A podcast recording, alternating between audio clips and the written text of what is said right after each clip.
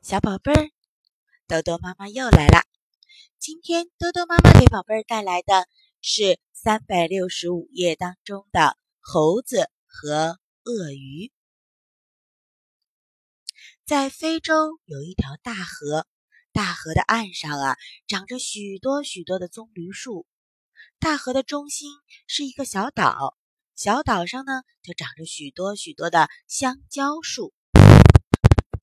大河里住着两条鳄鱼，一大一小。大的是妈妈，小的是孩子。有一天，他们浮在水面上，忽然，大鳄鱼对小鳄鱼说：“孩子，你瞧，瞧那岸上那棵棕榈树。”小鳄鱼一看，哎呀，那棵棕榈树上有一只小猴子，活蹦乱跳的。大鳄鱼说。这几天，妈妈的嘴巴淡得很，总想吃点什么新鲜的。孩子，你去把那个猴子捉了来，我想要吃它的心。小鳄鱼一听，发了愁：“妈妈呀，我怎么捉得住那个猴子呢？猴子又不下水，我又不会爬树，这事儿可不好办。”大鳄鱼鼓励他说。好孩子，你好好想想，会想出办法来的。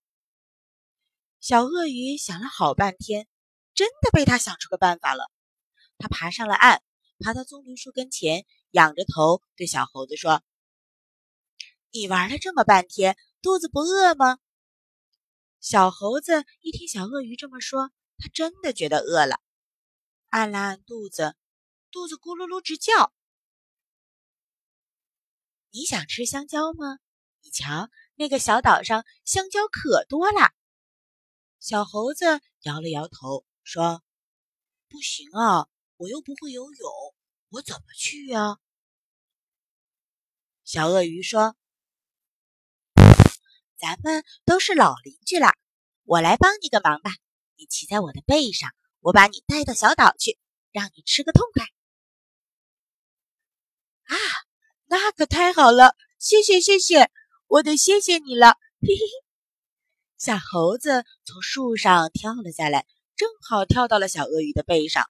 小鳄鱼驮着小猴子下了河，游啊游啊，忽然它把身子往下一沉，吓得小猴子哇哇直叫。哎呀哎呀，小鳄鱼，你可别开玩笑，我会淹死的！你快点游，游到小岛上去，我好吃香蕉啊。小鳄鱼笑着说：“嘿嘿，你想吃香蕉？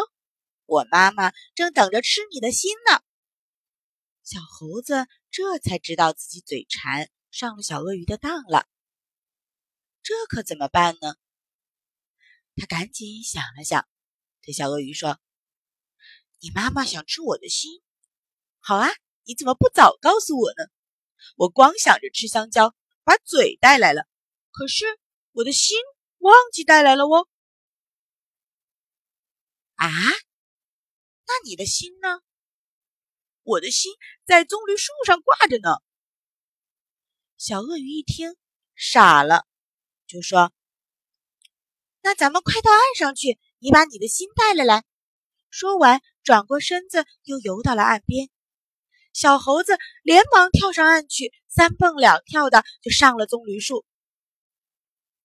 那宝贝儿们，你们说，小猴子还会不会再从树上溜下来，骑到小鳄鱼的背上去，到那个小岛上吃香蕉呢？